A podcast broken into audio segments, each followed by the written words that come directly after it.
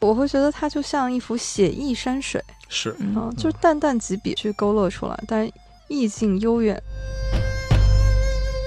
看边城就有这种感觉，就你就坐在这条非常小的小木船，在清澈的小河上飘荡，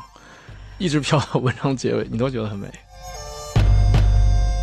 改成边城镇还是可以的，比哈里路亚山还是好不少的。讽刺谁呢？这是呀，迎着风儿随浪逐彩霞。大家好，欢迎来到这一期的银杏树下，我是普洱猫。 我是令狐冲，大家好，我是姚兰。我们读遍中国的这一站呢，走到了湖南，确切一点说呢是湘西茶洞，沈从文先生笔下的边城。值得说一说啊。发现我们三个可能跟湖南啊都是有一些千丝万缕的联系。是吗？比如令狐老师，您不是经常出差去湖南吗？哦，是去年五月份开始接手了湖南的一个案子，办到现在，从去年五月到现在，我去了十四次。哇，这个频率超级高啊！嗯，一两个月就得一次。对我从北京飞长沙的黄花机场十四次，从长沙机场呢再租一台车去办事儿，就是这个租车记录五千多公里，嚯，就我在湖南境内开车开了五千多公里。那您不光是去出差开庭了吧？对啊，我还深度游了， 在周边的几个城市就都转到了，围着洞庭湖也转了一 圈儿。嗯，看出来了，看您朋友圈儿工作餐，这也是必不可少的呀。湘菜姚老师，湖南我是没去过，啊但是我的大学，中国传媒大学，可能因为湖南台的广播电视文化做的比较好吧，所以我的大学同学湖南人是特别多的。我也是从了上大学之后才开始吃辣。我的宿舍的同学，我们宿舍六个人，有三个湖南姑娘， 啊，这个含香率很高啊。对对对，占了半壁江山。 嗯，所以我整个大学可以说身边的湖南同学是特别多的。啊，有意思啊。嗯，那你也一定很喜欢吃湘菜吧？啊、喜欢吃，就是大学的时候开始去的湘菜馆儿。前段时间我跟姚老师还一块儿，在他工作的书店门口有一家湘菜馆儿，就不错。哦，对，我们下次可以可去以那儿团团建建了 一下可以可以推荐我特别喜欢吃腊肉的。呃，那猫猫就更不用说了，因为虫哥就是湖南人嘛。对对对，我是湖南的媳妇儿， 哎，你看看。这骄傲这个气氛就出 来了，比我这个十四次进出长沙的，这都不算什么了，这就已经但是我去的次数可能还没您多呢。哦， 我这个是深度不够，但是我对湖南的深度游的程度肯定远远不如您。 哦，我除了虫哥的家乡，自己去出差或者是去旅游的话，基本上就是两个地方，一个是长沙，当时去了岳麓书院，哎，这个很喜欢。还有就是张家界，啊，可以可以，嗯，大范围的话，其实也和我们今天说的这个差不多，湘西啊、湘西南啊那一片儿。嗯嗯，长沙我也是没少去，在做律师之前，在出版社工作的时候，长沙也是出版重镇，啊，岳麓书社，对，也有书社，还有几家大学出版社。因为当时我在大学出版社工作，就去很多大学社，啊、像那个湖南师大出版社呀、湖南大学出版社、中南大学、国防科大湖南文艺，啊、这些都去，湖南地图也都去过。所以我对长沙也也算了解吧。刚才您说岳麓书院，我也去过好多次，包括马王堆那个村子，我还打车去看，就是挖出来那个地地方，包括他后来那文物不都是在省博嘛？我去省博还有一个小故事，当时呢没有预约，到湖南省博呢，那个姑娘就说不好意思，今天预约满了。我说可是我是外地人，我马上要离开长沙了。她说那你给我看一眼那火车票，我火车票是明天呢。我摁住那个日期给她看，她一看哦十七点多少，就是今天下午的车票，她以为是今天十七点，她说哦那你进去吧。太机智了，所以啊刘我老第一师次进湖南省博，基本上有点投钱耍滑，我太想看了。湖南省博确实值得一看啊，马王堆的那些文物。所以这个小故事也是说明了令狐老师确实是对湖南的文化产业啊有着热切的热爱。哎呀，你要这么解释，我心里宽慰 多了。反正当年耍了一个小小的急中生智也好，或者说投钱耍滑也好，总之是很顺利的参观了湖南省博。最有名的那块帛布展出来了吗啊，？对，当然了，嗯就会去看 它。哦 所以就是整个湖南文化，我其实都很喜欢。嗯，包括这本《编程》啊，其实我在大学期间在图书馆做管理员的时候看过，嗯，后来也看过。那咱们决定呢，说讲讲这本书呢，我就又看了一遍。对，是的，这本书是重读，我发现又有一些不同的体验了。哎，真的是，嗯，因为它实际上篇幅很小，是中篇小说很容易看完的。对。当然，《编程》也是一本小说集，哎基本上都是会把沈从文先生把他写的和湘西有关的那些小说，但也基本上都是中短篇了，结成一个集子。哎，嗯啊所以说编程有大概念和小概念之分。对小概念是这篇中篇小说，大概念呢是一整本儿的小说集。是的，嗯如果我们简单的就是说编程这个小说的话呢，它的故事线也简单，就是河边的一户人家，一个老人和他的孙女儿啊，还有一只黄狗。这个老人一辈子就管这个渡船，就是把人渡过去，是不是？我记得应该是那种不是划船的吧，是那种有个锁对吧？对他那叫拉拉渡，对，嗯，然后就老是人拉就过去。拽着这个锁，船就能往前走。对，其实我觉得好像两岸距离应该没多少米，呃对二它三十是米那种。嗯，他就说那个地方不好修桥嘛， 对所以就用了一个人工的渡船。对，撑过来，嗯撑过去。对所以这个孩子呢，名字就叫翠翠，是这个渡船的少公，是这个老人的外孙女儿。可惜的是，他女儿女婿都已经不在了。开篇的时候就让我看得很难受，开篇就写这个孩子的父母亲的殉情，对，是的，嗯，因为他父亲就是先殉情了，然后他母亲觉得，哎，本来想追随而去，发现自己怀孕了，就想说，这是一条生命啊，我不能这么自私，带走这条生命，就决定生下他之后，看见他安全的降生，他母亲就立刻选择了去殉情，所以这个老人就觉得说，你看我一天之内，刚刚喜得外孙女的这一天，女儿没有了，那之前那个准女婿没有了，所以老人我觉得对这个女孩就格外的心疼。是的，对，虽然家里条件应该是很差的，物质上是很差的。这是小镇之外渡口边的情况，一个老人，一个女孩，一条黄狗，一条船，这就是全部了，几乎。嗯，那么镇上呢，就是咱们刚才毛毛老师说的这个茶洞镇，今天也可以去旅游啊，可以去看古镇。对，那镇上呢，还有一番另外的景象，就因为它是属于这种川湘交界。当然，今天你得说是鱼乡交界，呃，还有还有贵，啊，贵，呃， 对，它是一镇跨三省，跨三省，对，嗯，其实再往北走到湖北宜昌，应该也不是很远，当然有点距离了，没有接上，但是也不是很远。所以这个地方就等于，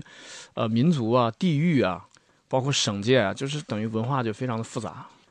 对，这个地方是一个汉人和苗人混居的一个地方。对，然后川人、湘人、贵人，啊，对对对对，是其吧实，在几个封建地社方会，就是呃，给一个地方分配地方官的时候，在尤其在清代，会给这个县有四个字的注解：冲皮繁难，就是多一个字，那么就代表着这个县就难管一些，县官就需要更高的能力才华。我觉得这个茶洞这个县，我估计这四个字都齐了，冲皮繁难都齐了，因为它处于交通要冲嘛，嗯，你出川到湖南，你得走这里，所以镇上的景象还是比较的欣欣向荣的，啊，去镇上可以打酒、买肉， 还有老汉的一些朋友，而且镇上还有大户人家，这就提到了说，镇上涨水码头的船总叫顺顺，你看这名字，这都是今天小孩的名字， 就是看起来特别像一个小名儿，但是其实人家是一个老总，大公司的 CEO，就是茶洞实业总公司。对 顺总有两个儿子，大儿子天宝，二儿子挪宋。这个挪就是挪神的意思。对古戏，就是南方的一种，东北叫跳大神儿了，南方就叫挪。对，它这个对挪神就是古代一种可以驱赶瘟疫的神。哎，这是咱们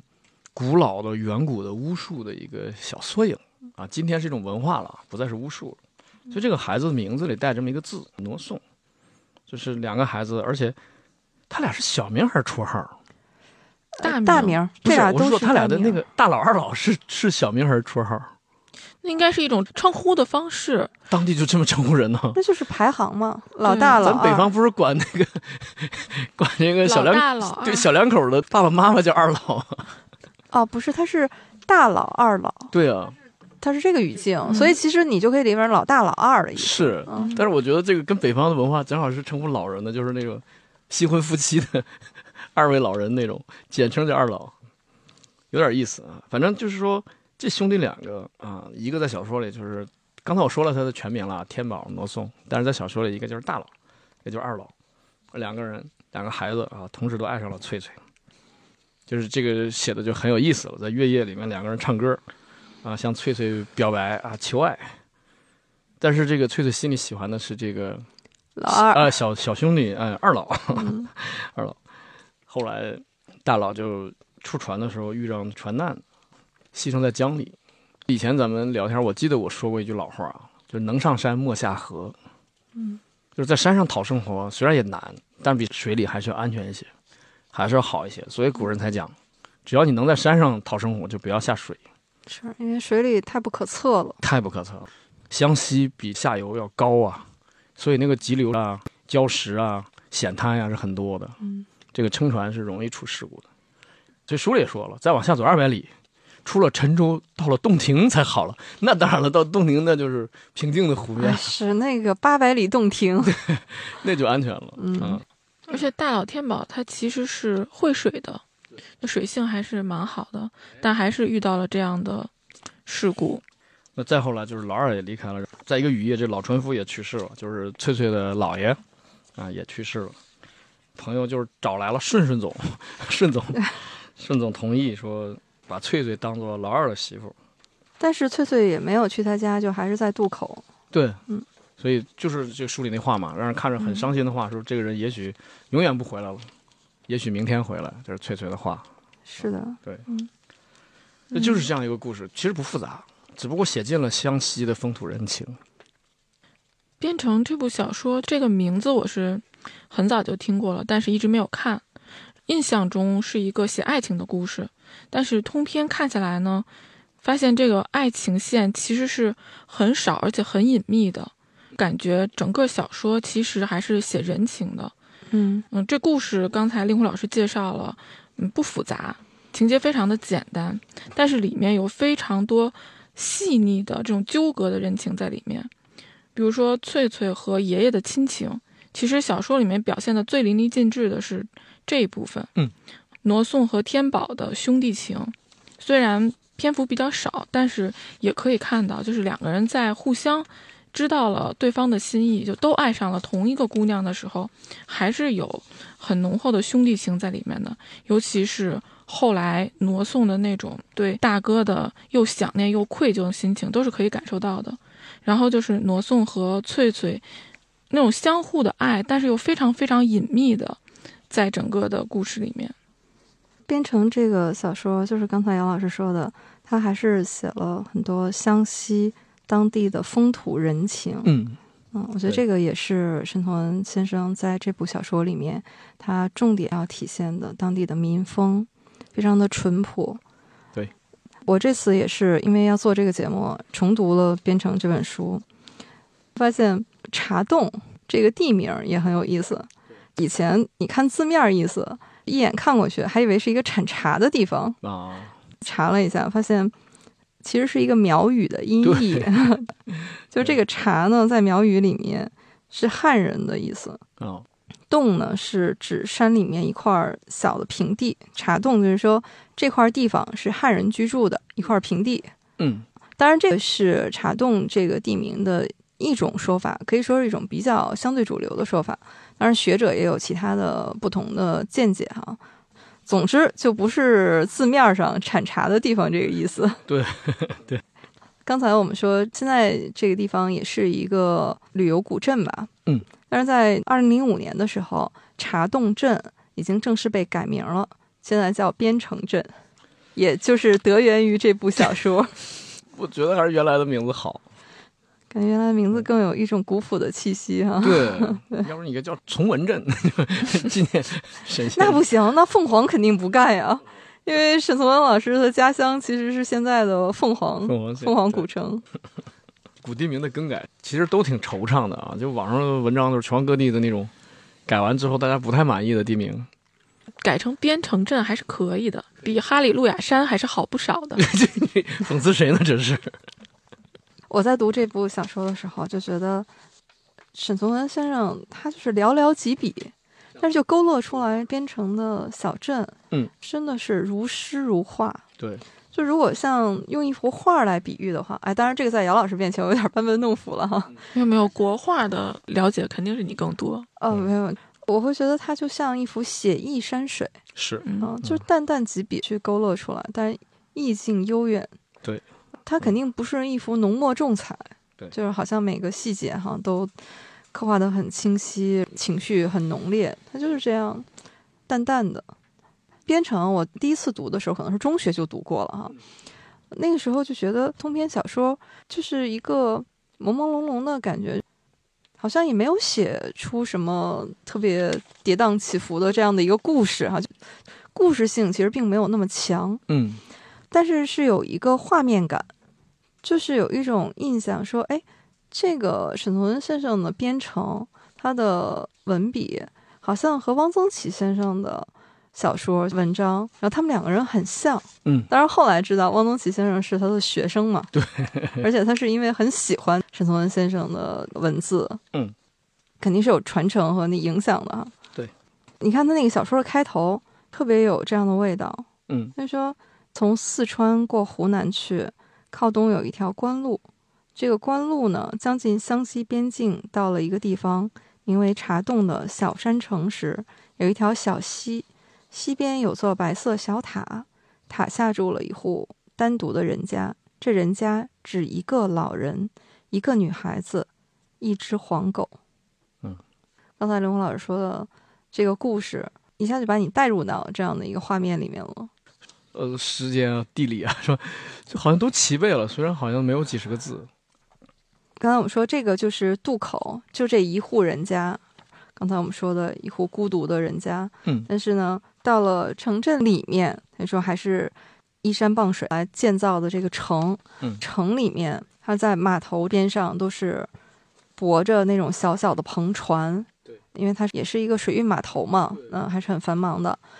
城里面，他说常年都有一支绿营屯丁改编成的一个戍兵。对，嗯、是，是有兵的，对，啊，可见这个地方当年肯定也是兵家必争之地啊。对，很重要。对，就一直有驻军。嗯那在这个小城里面，嗯啊、也是各种都是齐备的。嗯，而且它有一个别的小城它不一定有的机构，就是它能抽税，对，它有一个离金局。这个就很关键，就能抽税，它就会富裕。对，所以嗯你看，我们有本著名小说《某平梅》啊， 它其实就是因为这个城市有抽税的关卡，如果没有的话，是不可能发生在这个城市的这个故事。是的，所以我看到这个说他也有这个税局的时候，我就觉得，哎呀，那这个地方的经济条件啊，要比周边好很多的。城里面这么安静和和平哈，但是这个地方是川东商业交易的一个街头处，就一条小小的河街，还是很热闹的，有客栈，有理发馆、饭店、杂货铺、油行、服装店啊。嗯，如果用我们现在话说，就是一条商业街嘛。对嗯，对，它其实因为四川产什么？产桐油啊，四川自贡还产盐，所以就是如果四川往外卖东西的话呢，是很容易在这里，哎，在这里中转的。所以为什么它富裕？就是你我把四川的土产给你运到下游的省份去卖，那当然我要从中要挣几分利的。嗯，我也不是公益组织，不可能白给你四川人忙活。小时候一开头就是这条街上的小饭店，嗯，经常是也有那种煎的焦黄的鲤鱼豆腐，身上装饰了红辣椒丝儿，嘿旁边大竹筒里面插着大把大把的红筷子。啊，如果你是想花钱吃饭嘛，就坐在长案上。嗯，特别佩服沈从文先生，写的太生动了。对你看他写的说，你这边刚坐下嘛，抽了一双筷子拿到手上，说那边一个眉毛扯得极细，脸上擦了白粉的妇人就走过来问：“大哥，傅爷，要甜酒，要烧酒。”嗯，就是极简练，但是你对好像觉得这个画面就扑面而来，一下子这条街是什么样子？小饭馆儿，锅里面还煎的鲤鱼豆腐，就看的你也很想吃。你坐下就，哎，来了一个老板娘就过来开始招呼。是，这看着生意就好。哎，对对对，就可见本地真的是就是嗯，就是每天都这样，所以就是他招待了很多客人之后，不是那种说懒懒懒散的嗑着瓜子儿的老板娘， 对，对，还打扮的很细致，很细致，对，有点这个西施当炉的意思。 虽然我是卖酒的，但是我必须我得突出我的这个身份地位。字里行间每一段读过来，再回味一下，都觉得是很有意思的事儿。对，其实他写的地理啊，就沈先生写的全是对的，你包括这个茶洞的位置，以及它周边山呀、河呀，因为他真的到过，他在自己的自传里面就写，他当年是当兵嘛，嗯，他是路过过茶洞，但他是要到对面，到当时还是四川哈，现在是重庆地界了，对，他是要过去，所以是路过过茶洞的，对。嗯所以他写的都是他自己真实经历过的，对，但但是可能要么当时他就记下来了，要么就是记忆力极好。所以我说他为什么他说提到的河的名字呀，啊、城的名字呀，包括下游的地名，什么都是对的。他说这条河叫历史上知名的酉水，酉这个字啊，就是你看酒不就是三点水加个酉吗？嗯，这个酉很重要的，包括我们读书人必须知道酉。哎，我们知道就学富五车这个成语啊，嗯还有一个成语叫疏通二酉，就是传说大酉山和二酉山各有一个藏书之洞、 藏书库，所以谁书读读多了之后，大家会觉得说你是不是把两个酉山的书都读过了？这个酉就是这个酉字儿，哎，这山在哪儿呢？就在湖南境内 啊，哦，那藏书洞还在吗？嗯不在建国老师，你有没有打算去一趟？ 我去肯定是奔着那酒去的，我加上三点水，我给他你可以带着酒坐到那个藏书洞里， 那不行、啊，这个书啊就怕虫啊、怕水啊、怕火呀、书是最脆弱，所有文物里面书最脆弱。嗯，对我要是真去，我可不带酒了。带上拉杆箱，啊，对。 而且他说这条河下游，你看就到了什么？到了陈州，陈州现在这地名没了，现在哪里？湖南怀化。嗯，再往下走呢，就与阮江汇合了。哎，你看阮江，湖南第二大河，除了湘江以外就是阮江。阮江再往前走到洞庭，这个我忽然想起来，《神雕侠侣》里面李元芷、李莫愁，因为恨这个李元芷见嘛，到这个字，对，说在阮江上哈连毁了多少艘船，对，啊，就那就是这个地方吗？就是这地方。但阮芷这个是出自《楚辞》的，“阮有芷兮，李有兰，思君子兮，未敢言”，就是从这两句里面抽出两个字。我读《编程》这本小说，我体会更多的是小说的美。嗯嗯就刚才您提到这个游水哈、嗯，沈从文先生写这一段，写得我极其神往。深潭为白日所映照，河底小小白石子，有花纹的玛瑙石子，全看得明明白白。水中游鱼来去，全如浮在空气里。两岸多高山，山中多可以造纸的细竹，常年作深翠颜色，逼人眼目。那下一句是我最喜欢的：“近水人家多在桃杏花里，春天时只需注意，凡有桃花处必有人家，凡有人家处必可沽酒。哎呀。”哎呀，我觉得令狐老师，这是不是你最向往的地方？我向往，我告诉你，再往下走到常德，真有一个地方叫桃花源古镇，山上有桃花节，就是每年几月份，三四月份有桃花节，我还真去过。沈从文先生那写的《编程》当然是一本小说哈，但是里面的语言完全都是诗的语言。嗯对，对嗯他写说“近水人家多在桃杏花里”，不是说一般我们想你近水人家可能会种桃花、杏花，对对吧？哈，但他直接就写说人家就在桃杏花里，是啊，这是人家大师的笔法，要我们来写就会写一到春天，满山的桃花杏花开了，可好看了。 这这是我们来写，这次在读《编程》这本小说的时候，甚至是你可以把它当成一篇长篇的散文散文诗诗来读。哎，对，这好像美国一个作家说的，就是说你想写什么东西，你先写出来，第一稿应该是你想写的意思，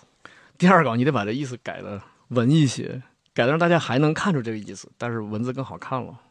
沈先生这个是一下笔就这样了，还是也像人家说的改了好几稿，出来这么好的句子？这篇小说啊，它是呕心沥血，说就这么一个中篇，他写了半年。嚯，啊说当时他跟巴金先生一块儿动笔哈、嗯然后这半年里面，巴金先生长篇小说都写出来 了，他就写了这么一个小小的中篇。啊，汪曾祺先生因为和沈从文先生就是很了解嘛。嗯，他就说沈从文先生真的是，呃，写着写着他会流鼻血，也有时候会看到沈先生的手稿上带着血迹的。哎呦我天，血书啊，这个沈从文先生的文风对汪曾祺先生的影响真是很大，嗯可以说是他小说创作的一个启蒙。他在高中的时候就读到了沈先生的小说，发现打开了一个新世界一样，说这个小说可以这么写。嗯但是他的父亲看了以后就说：“这也叫小说吗？” 因为你看他的父辈看惯了这种什么三国呀这种传统的小说，嗯章回体小说，那都是故事性极强的，对，动不动打起来了，那李逵杀了兴起， 提起两把板斧，怎么怎么样？对，对全是动作描写嘛。编程里面这种语言的诗意之美。对哎呀，我又忍不住有一个地方强烈的想读一下。你赶紧读，刚才我们说了，沈从文先生写景色嗯，非常的淡远优美。我最佩服的，他这个里面写声音、写气味，都能写得如诗如画。你看啊他写、嗯天快夜了，别的雀子似乎都在休息了，只有杜鹃叫个不息。石头泥土白天晒了一整天，这个时候就散出一种热气，空气里面呢有泥土气味，有草木气味，有甲虫气味。哎，我看到这儿的时候，我也想甲虫气味，因为我小的时候就是经常去那个菜地里去抓虫子，抓过好多甲虫。嗯，我怎么不知道这个甲虫气味是个什么气味？但是他这么写的时候，你好像就能感受到那个小虫子在草里 嗯，嗯蹦来，蹦去。对我们如果写，呃，一般都会写虫鸣，嗯但是呢，他会写说啊，草木气味、甲虫气味，你就觉得那种自然的气息，就好像你都已经听到了杜鹃在叫，已经闻到了泥土里面这种草木甲虫的味道，嗯，而且他后面接的一句是：“翠翠看天上的红云，听着渡口飘来生意人的杂乱的声音，心中有些儿薄薄的凄凉。哎呀， 太诗意了，这个。”怎么可以这么美？ 对呀、 这有我就点儿有点儿这个，我在这头，这个姑娘在那头。所以为什么说沈从文先生的小说是别具一格？他文字里面这种诗意的美感是非常独特的。对嗯即便是说我们很喜欢汪曾祺先生的作品啊，然后汪曾祺先生的文字里面也是有这种淡淡的、很写意的这种美，嗯嗯，但是他们俩还不一样他。不一样，时间长了，关键是会抛个梗， 会有个笑点，但是沈先生没有，对，就全程就是这么美。就像他自己文章说的，说你就像坐着一个船，然后这船在一个清澈无比的小河里面漂流，你就这样漂下去，你不会带卷。这好像也是书里原话，所以我觉得你看《编程》就有这种感觉，就你就坐在这条非常小的小木船，在清澈的小河上飘荡，一直飘到文 章结尾，你都觉得很美。就是我读这篇小说，就觉得他把我带入到了编程当时的那样一个非常纯净唯美的一个世界里面。嗯，我就觉得我是整个人好像都沉浸在里面，不想出来。对，读沈先生的小说，就让我想起来《红楼梦》里面，当时香菱要学写诗嘛，他就说有的诗读起来，就你读的时候好像也不觉得什么，大漠孤烟直，长河落日圆。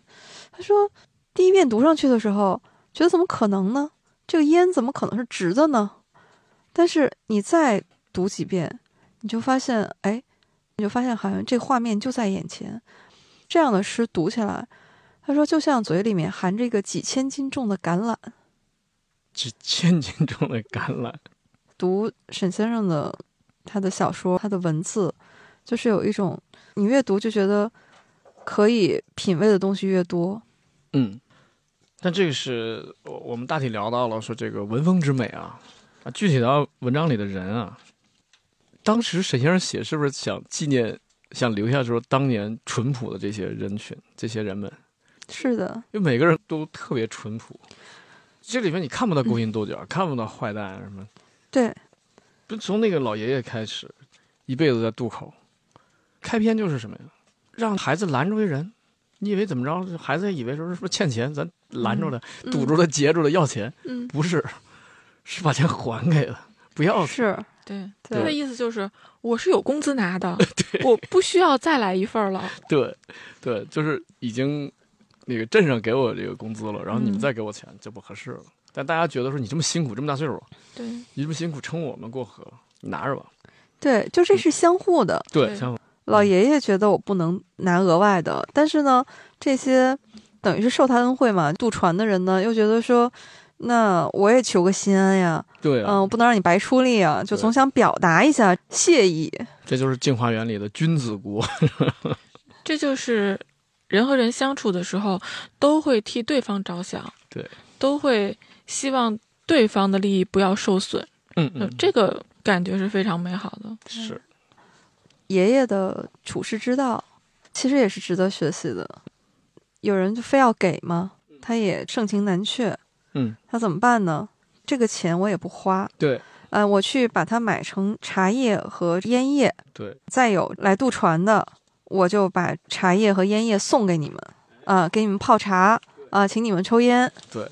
有点什么，有点这钱，他自认为他不该得。我既然得了呢，做成公益基金，对，嗯，再反哺给其他的过客。反正这钱来自过客，服务于过客，是的，都是你们的的。钱。对啊有一种就是我也接受了你的好意，啊、哎也不让你为难和尴尬。但我没占这便宜，对，对，我觉得这个是非常难得的，非常难得。嗯，对，这就是真真正正的中国传统的儒家文化所倡导的道德社会、君子社会。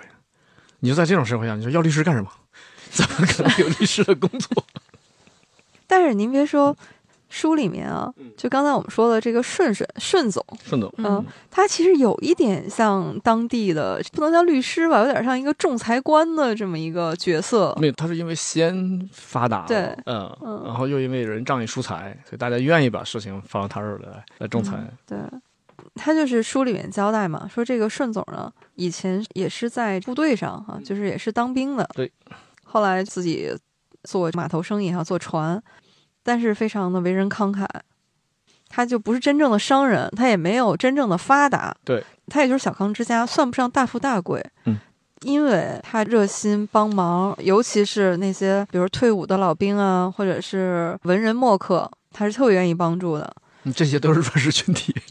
镇上叫执事人嘛，原来的那个老执事人去世了以后呢，大家自然的就想到他，就让他去替代了。就威望特别高。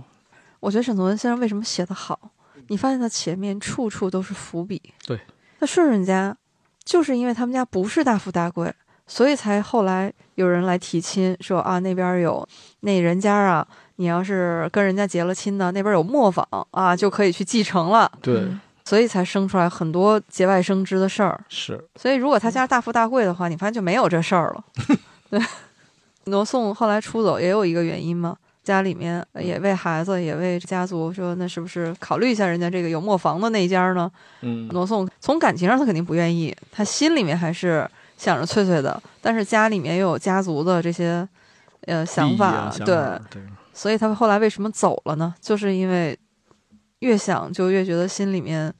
很烦闷，这些都是他一个年轻人没有办法一下子能解决的事儿。哎，这就卖弄一个成语啊，叫“齐大非偶”。就当年齐国国君就跟郑国国君说：“说把我女儿嫁给你儿子。”啊，郑国国君觉得很好啊，问自己儿子，问世子，说齐国的姑娘嫁给你，他说不行，他说齐大非偶，就是因为郑国小，齐国大，咱两家不般配，不要娶人家那么高 家的姑娘。对，有这么一个成语。这句成语啊，在张恨水先生的《金粉世家》里面、嗯反复提到。啊，这张先生怎么提前抄我的？ 开玩笑，这就为什么呢？因为那个小说里面，你记得其实也是一个富家公子爱上一个穷人家的女儿，就是金燕西喜欢上冷清秋。其实冷清秋就一直在担心齐大非偶。对，他从一开始其实意识到了这个问题，但是又是因为两个人还是相爱嘛，对，最后嫁过去了。当后来他们俩的婚姻有了裂痕，最后失败的时候，其实他又回想到说，其实我早就应该想到这个齐大非偶。我是从《东周列国志》里看见的，不过很好，殊途同归。是的殊途同归对嗯其实很多中西文学的爱情悲剧都可以用这四个字来套一套，有很多都是家庭家族的悲剧，不是两个孩子的悲剧。用我们比较通俗的话说，就是门当户对 嘛。嗯，就是门不当户不啊，对对对，没就是对上，嗯就是就是没对上。是嗯嗯嗯，那我们展开来说一说编程里面的感情哈，因为开头的时候我们只是说这个里面讲到了很多的人情感情，比如说刚才杨老师说的也特别触动我，就是这个里面爷爷和翠翠的感情非常的深厚，因为他是祖孙两代人，所以他们的表达又是那么的含蓄，我在看这个小说的时候，一开始觉得爷爷和翠翠之间的感情啊，他们相依为命十几年，这是多么深厚的亲情在里面，而且他们每天在一起，就是撑船这些事情。翠翠就生长在这个河边，但是你看下去，他们是不是无话不说呢？其实并不是这样的一个状态，因为翠翠就这种少女的心事嘛，嗯，他很多事情他可能自己都不太明白，然后又害羞，也不好意思说。嗯尤其是当他感觉到，嗯，他心里面在隐隐的爱着挪送的时候，他是不好意思把这些心事向爷爷去吐露的。嗯嗯其实也有对翠翠的各种暗示，就是你看天宝来求亲啊，你觉得挪送怎么样啊？但是翠翠始终都没有办法把她的心事给说出来。沈从文先生在这个小说里面，他是用了一种很巧妙的手法，在很多地方都是前后有对照的。是 嗯，用您脱口秀的术语来说，这叫 callback 啊。 这怎么也？不是，你看啊，你这个用脱口秀术语叫场景转换啊？确实是一个场景，嗯、他可能用了两三次，但就是同样的场景，你发现人物之间的情绪有了变化。嗯，翠翠和爷爷，小说开始的时候，翠翠是一个无忧无虑的少女，在这个河边呢，就经常跟爷爷就说：“你听我吹，你唱。”就是翠翠吹那个竹笛，因为这个渡船上经常有迎亲哈、送亲的队伍走过去，嗯所以翠翠就经常吹迎亲送女的那种曲子，嗯这是开头，它是很欢快的，嗯，我吹，然后爷爷你唱。嗯但是到翠翠十五岁的时候，有一天也是有一家这个新嫁娘过去，爷爷呢就跟翠翠说，这个新嫁娘只有十五岁，是什么意思？翠翠不也就正好十五岁吗？是吧？嗯其实翠翠是有点儿听懂了，然后她就把这个唢呐找过来，就给爷爷哈、让爷爷吹。嗯但这个时候呢，翠翠整个就没有接话，她就跟那个黄狗到门口去躺着，就看天上的云，但是没有说话。嗯，这种留白给你无限的想象的空间。那这个少女，十五岁的少女在想什么？就在十三岁的时候那么活泼，跟爷爷说啊，我吹笛子，你唱。嗯，十五岁的时候，爷爷跟她说，人家的新嫁娘十五岁，哎，他就只让爷爷吹，他就不说话了对。然后再后来就是翠翠就喊说：“爷爷，你唱啊，你唱啊！”爷爷也不唱了。这个时候，沈从文先生就写说：“爷爷有点心事，心事重重的。翠翠长大了，就这个时候，祖孙两个人其实都各自有自己的心事了。爷爷感受到了，但是他很无力，他不知道这个事儿到底该怎么办才好。”对，对你说到留白，其实这个不也是国画的方式吗？嗯，对，嗯，相当常用的手法。是的，嗯嗯，这里面就是说出嫁的新娘路过这里的时候，唢呐吹起的时候，而吹的曲子是小调《娘送女》。对，这个特别像谁呢？不，跟新娘都没关了，特别像翠翠的成人礼，嗯，就是从这从唢呐嗯开始，你得把翠翠当大姑娘，当马上要找对象、马上要成家的新娘。嗯，那对爷爷来说呢？那这孩子走了之后，就剩我跟黄狗了。 这我们这一共三个活物，你不舍得走吧？哪有在家里过二十岁的姑娘啊？在那个年代，你舍得走吧，就剩你个老汉了。对，所以心情特别复杂。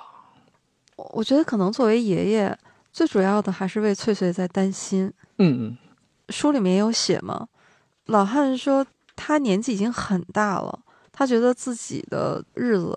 也不是很多了。哎嗯嗯，那翠翠长大成人了，自己老了，就这个翠翠怎么也得有一个着落嘛。是嗯，还有就是他会想起自己的女儿这么不幸，他想的是他得把翠翠交给一个什么人，他这个事儿才算是他的使命才结束了。对，这书里面写说什么样的人就不委屈他，就不委屈翠翠，这个是一个爷爷他心里面真正最重的心事。对对对，哎，我觉得就是爷爷对翠翠的感情里面，其实隐含的一部分是对女儿的愧疚，但是这一部分他是很少跟翠翠提的。其实他只讲过一次，而且也没有讲得太深。嗯，这个也是爷爷有很多话他藏在心里，没有跟翠翠说过。是所以也是在翠翠的婚事上，就爷爷太想保护翠翠了，他很害怕外孙女儿又去重蹈这个女儿的覆辙，他太担心了。结果他的这种担心又让事情变得更复杂了。嗯在天宝死之后，这个事情的发展方向已经不是爷爷能够控制的了。但是你能说这个是爷爷的错吗？就是对孙女的这种，对翠翠的这种过度的爱护，这肯定不是他的错呀。不是？那我刚才也说嘛，他想给孩子找到一个好归属，嗯，而且是尽快的找到，因为他真的对感觉自己生命真的无多，而且说难听一点，他甚至有一种从容的感觉，就是我哪一天没了就没了，只要看这孩子是好好对，的，我就可以顺利的去那个世界了。对所以他其实是着急的，嗯、是的。嗯嗯，这书里面也有一句，他说：“每只船总要有个码头，每只雀儿都得有个巢。是”所以这个他是想的很通透的。对。但是在做这件事情的时候，他也知道天宝和罗宋都喜欢翠翠。对。所以当时他就说：“车是车路，马是马路。”当时他就说：“如果要是你请你们的父辈哈来做主，请媒人正经的来说亲，那这个就是车路。”嗯，如果要是说你们自己做主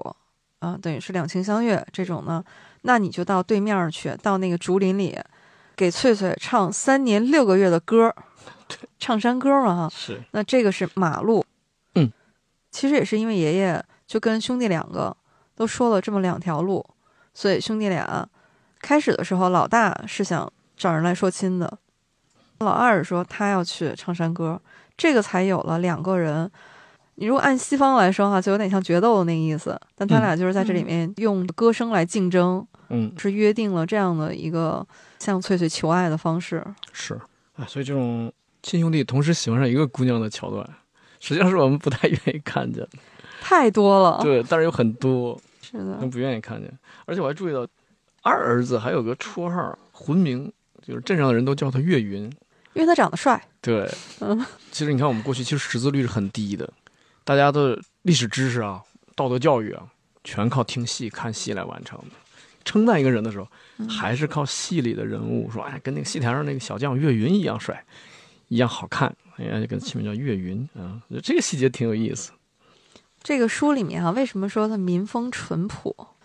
这个事情，你要是在城里面，你会觉得那必须得明媒正娶、上门说亲。但是在这个边城小镇里面，它是能允许自由你恋爱可以唱山歌嗯对这种，其实是有一点让翠翠自己选的意思。是书里面沈从文先生就是写说，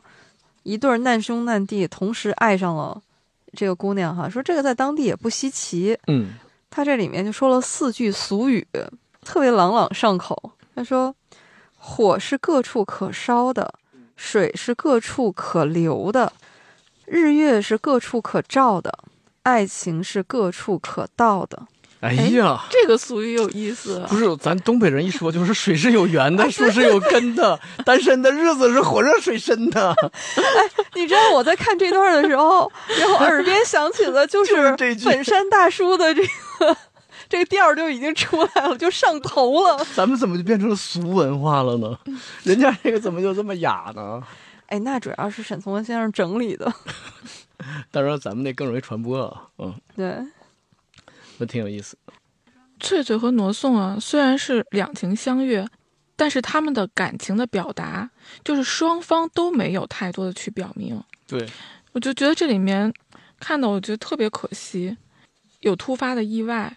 就是天宝的死嘛，嗯，然后有挪宋对哥哥的愧疚，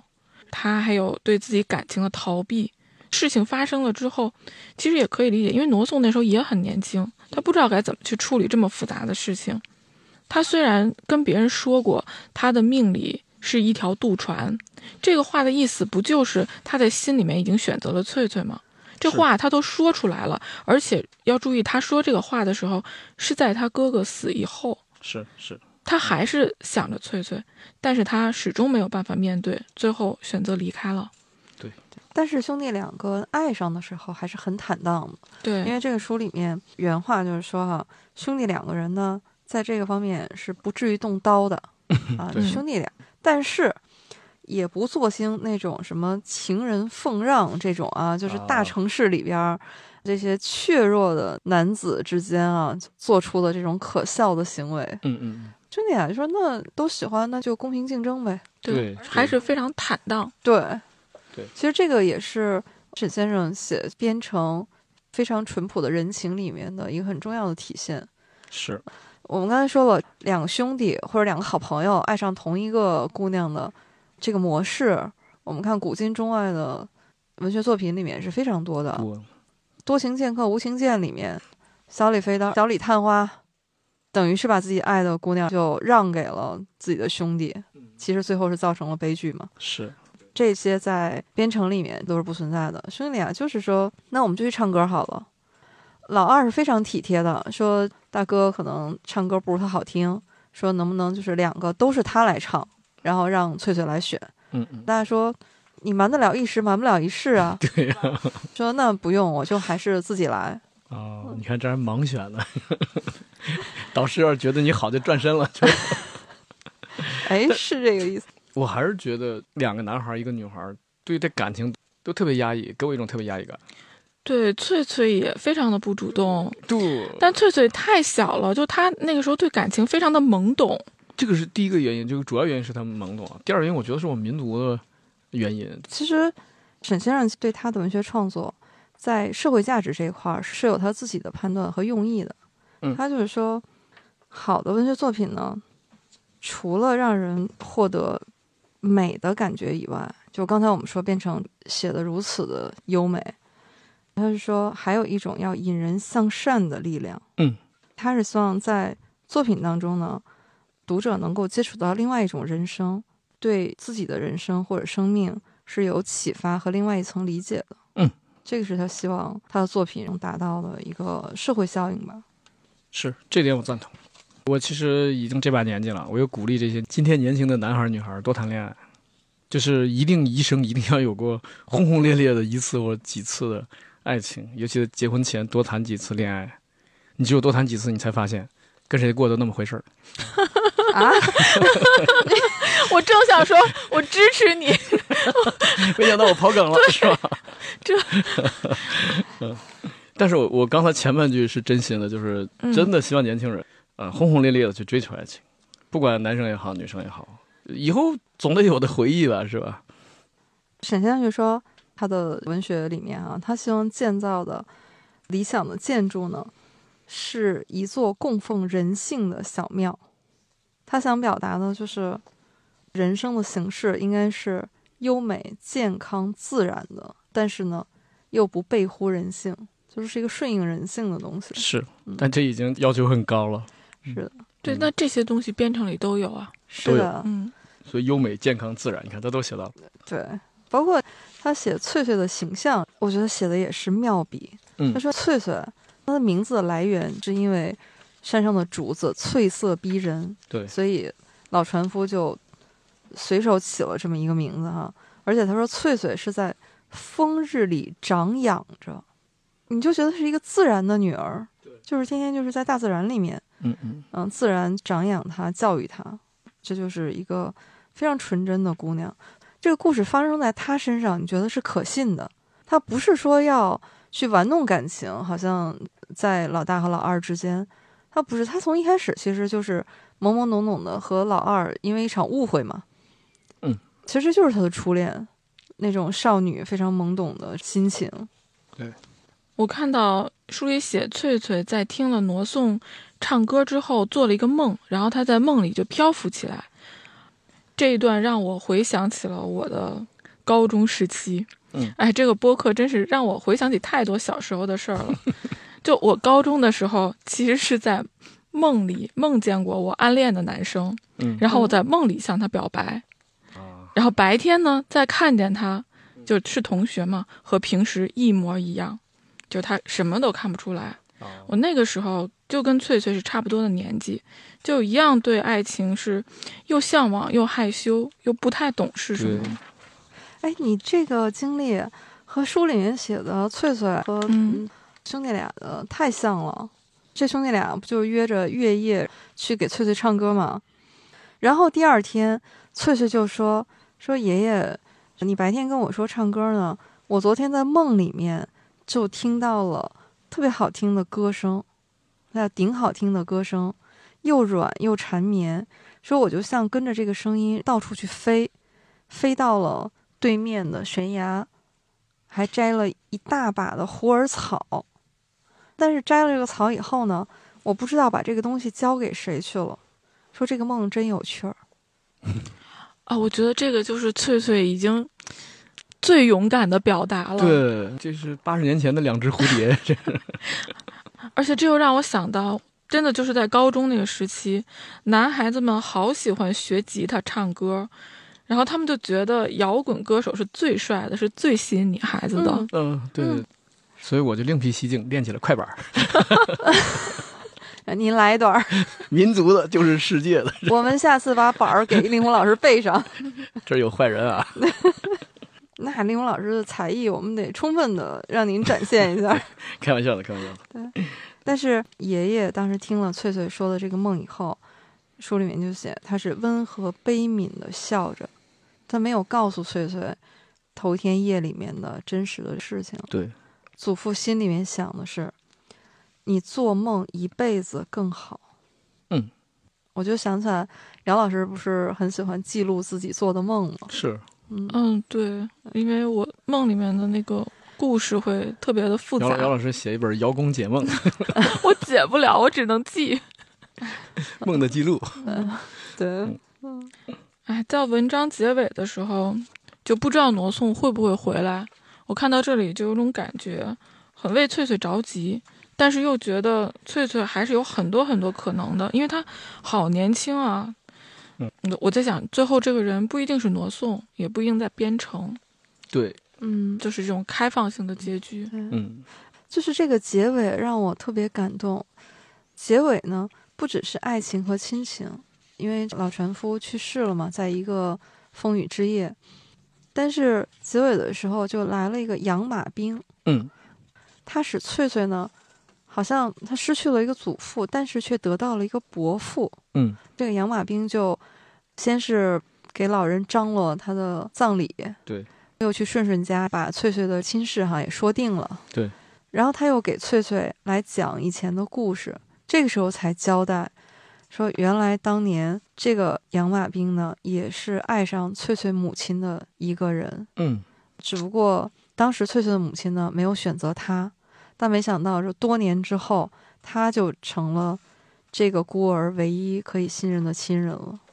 这个事情跟我高中的一个师兄家里的事情特别像。母亲初恋男朋友没跟他母亲成婚，就一直在等他母亲，一直到我师兄的父亲去世，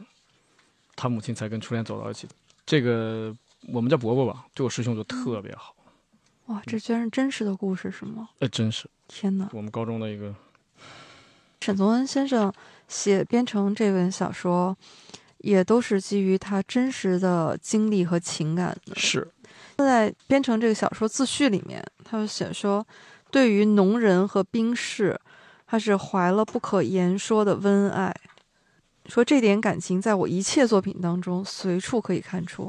确实是这样的。嗯，他说我从不隐晦这个感情，他就生长在这个土地上。他对像茶洞这样的湘西的边城啊，他是怀有深深的感情的。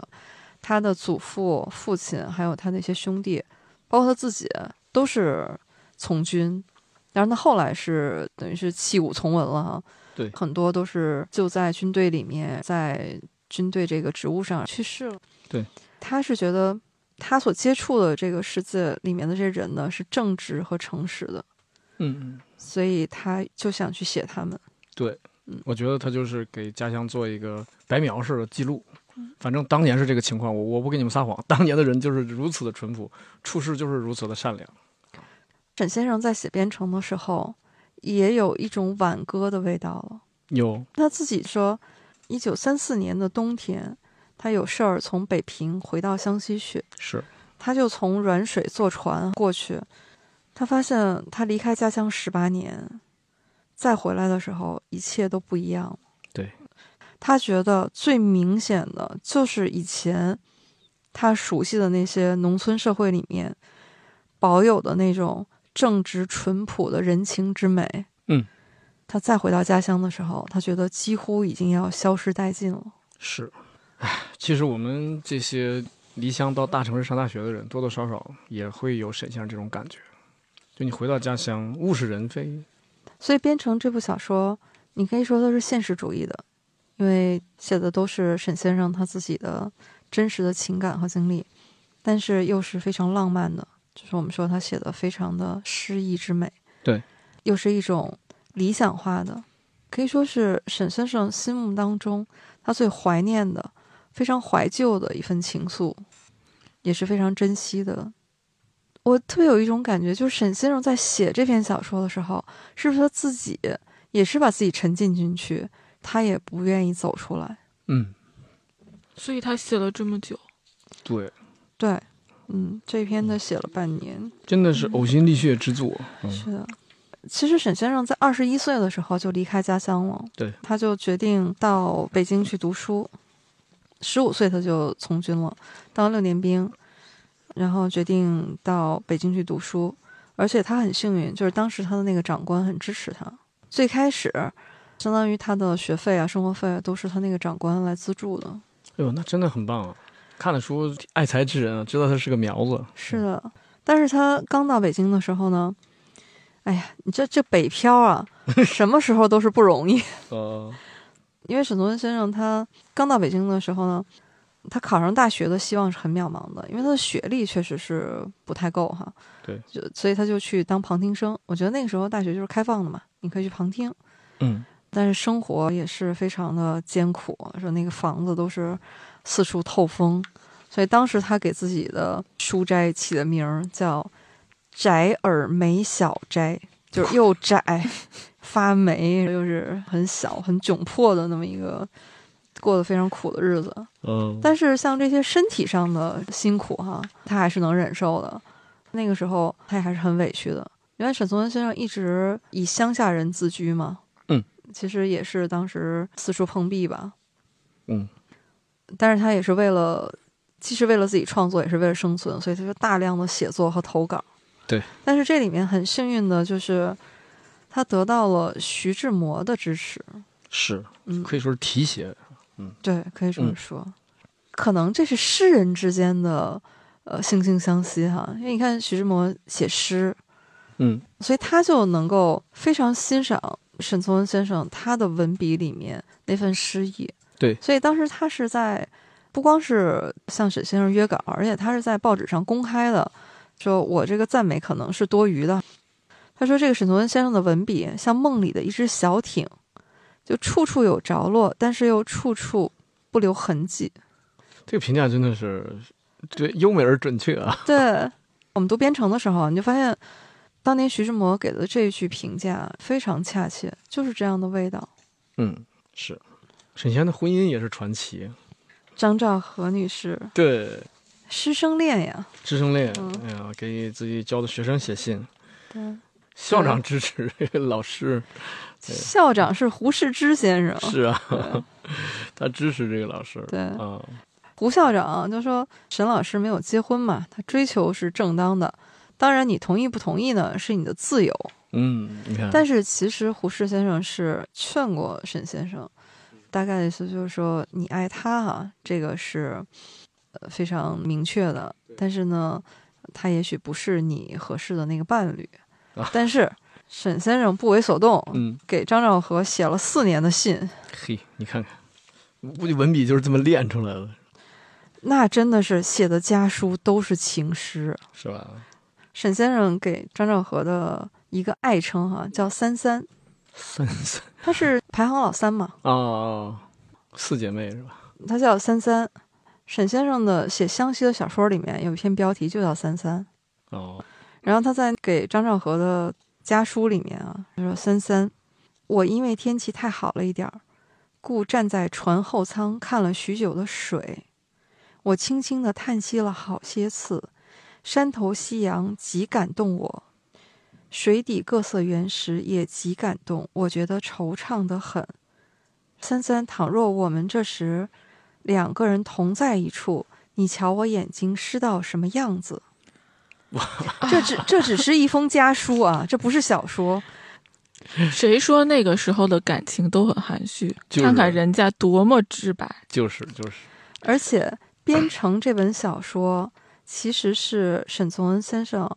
是应张兆和女士的要求，嗯，他许诺就是把他所见所闻写成故事给他，所以有了这个编成这本小说。对某种意义上来说，编成这本小说呢，你也可以看成是沈从文先生呢送给夫人的一封情书。哎呀，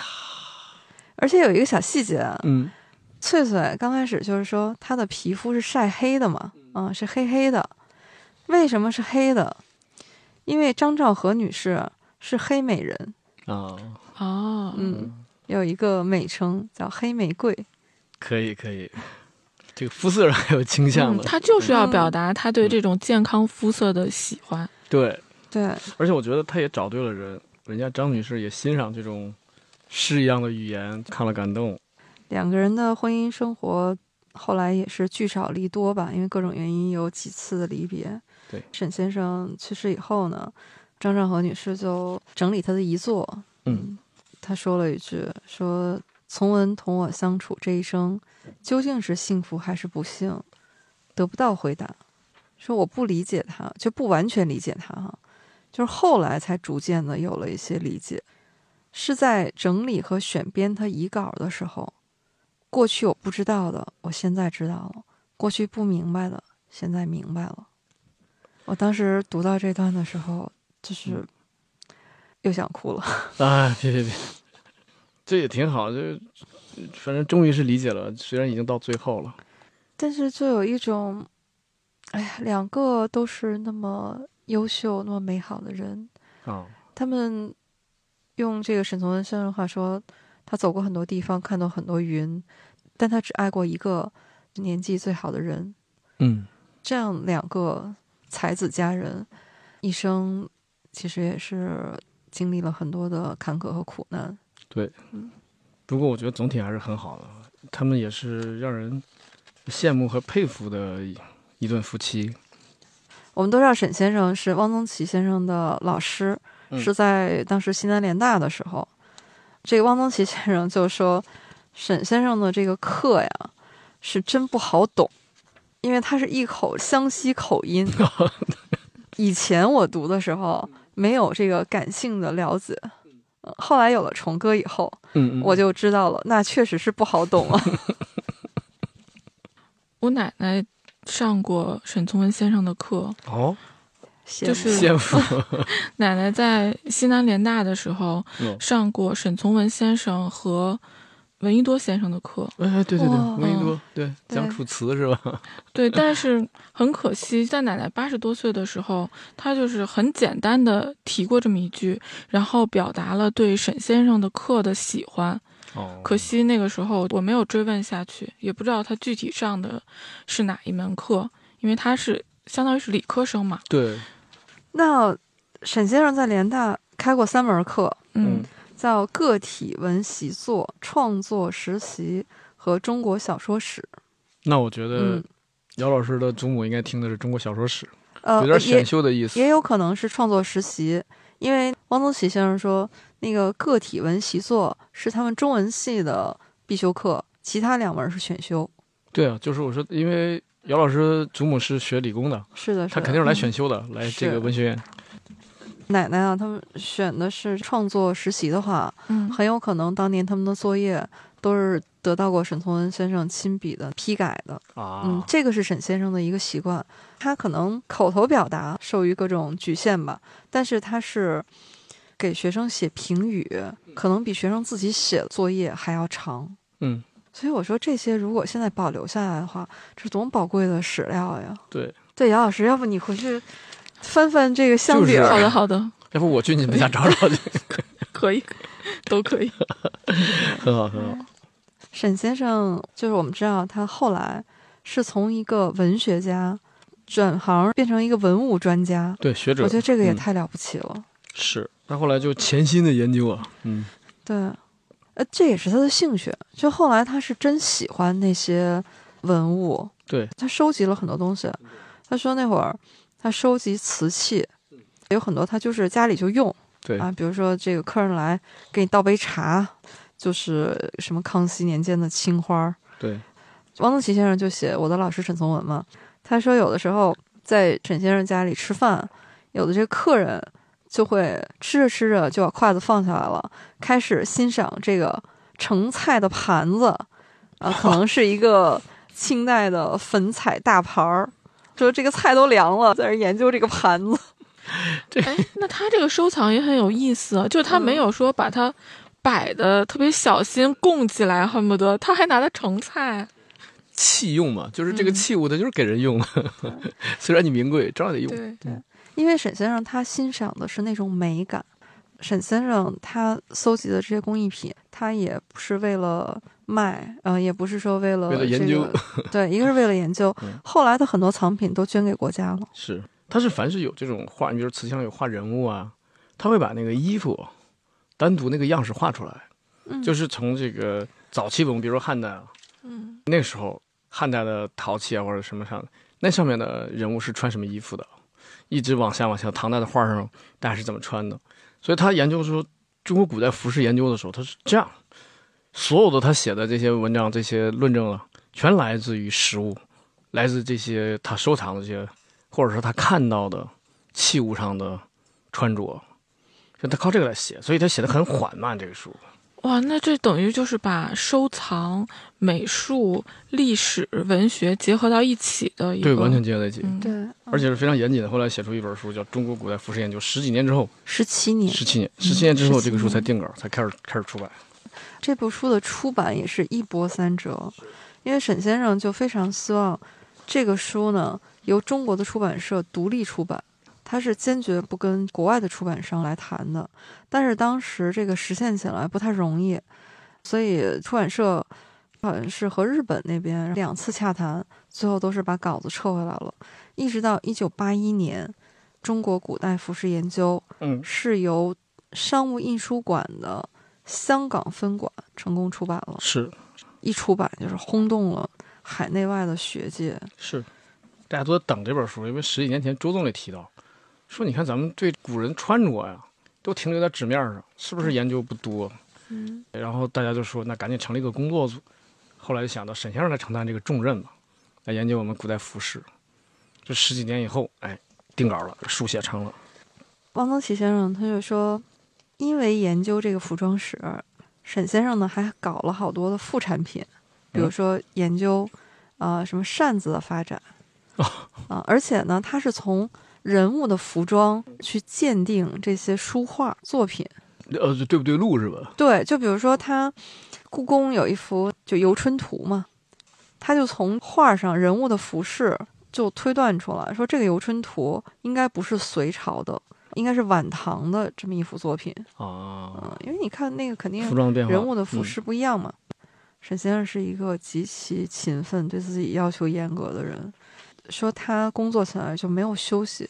他的休息就是写写字、练书法，因为沈先生是很喜欢书法的。汪曾祺先生说，有一次他就问沈先生说：“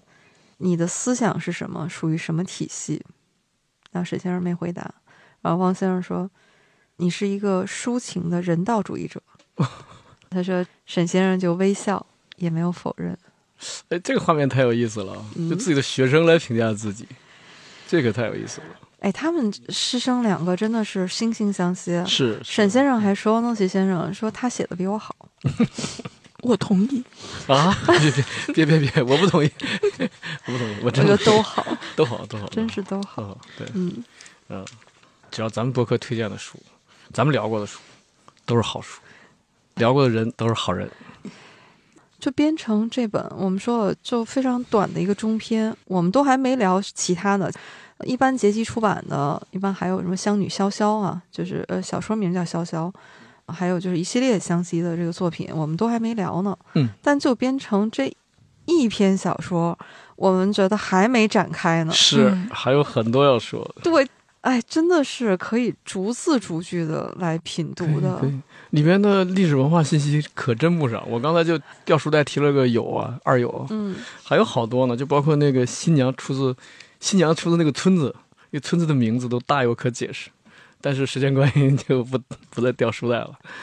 这书里有一句老话儿，必须得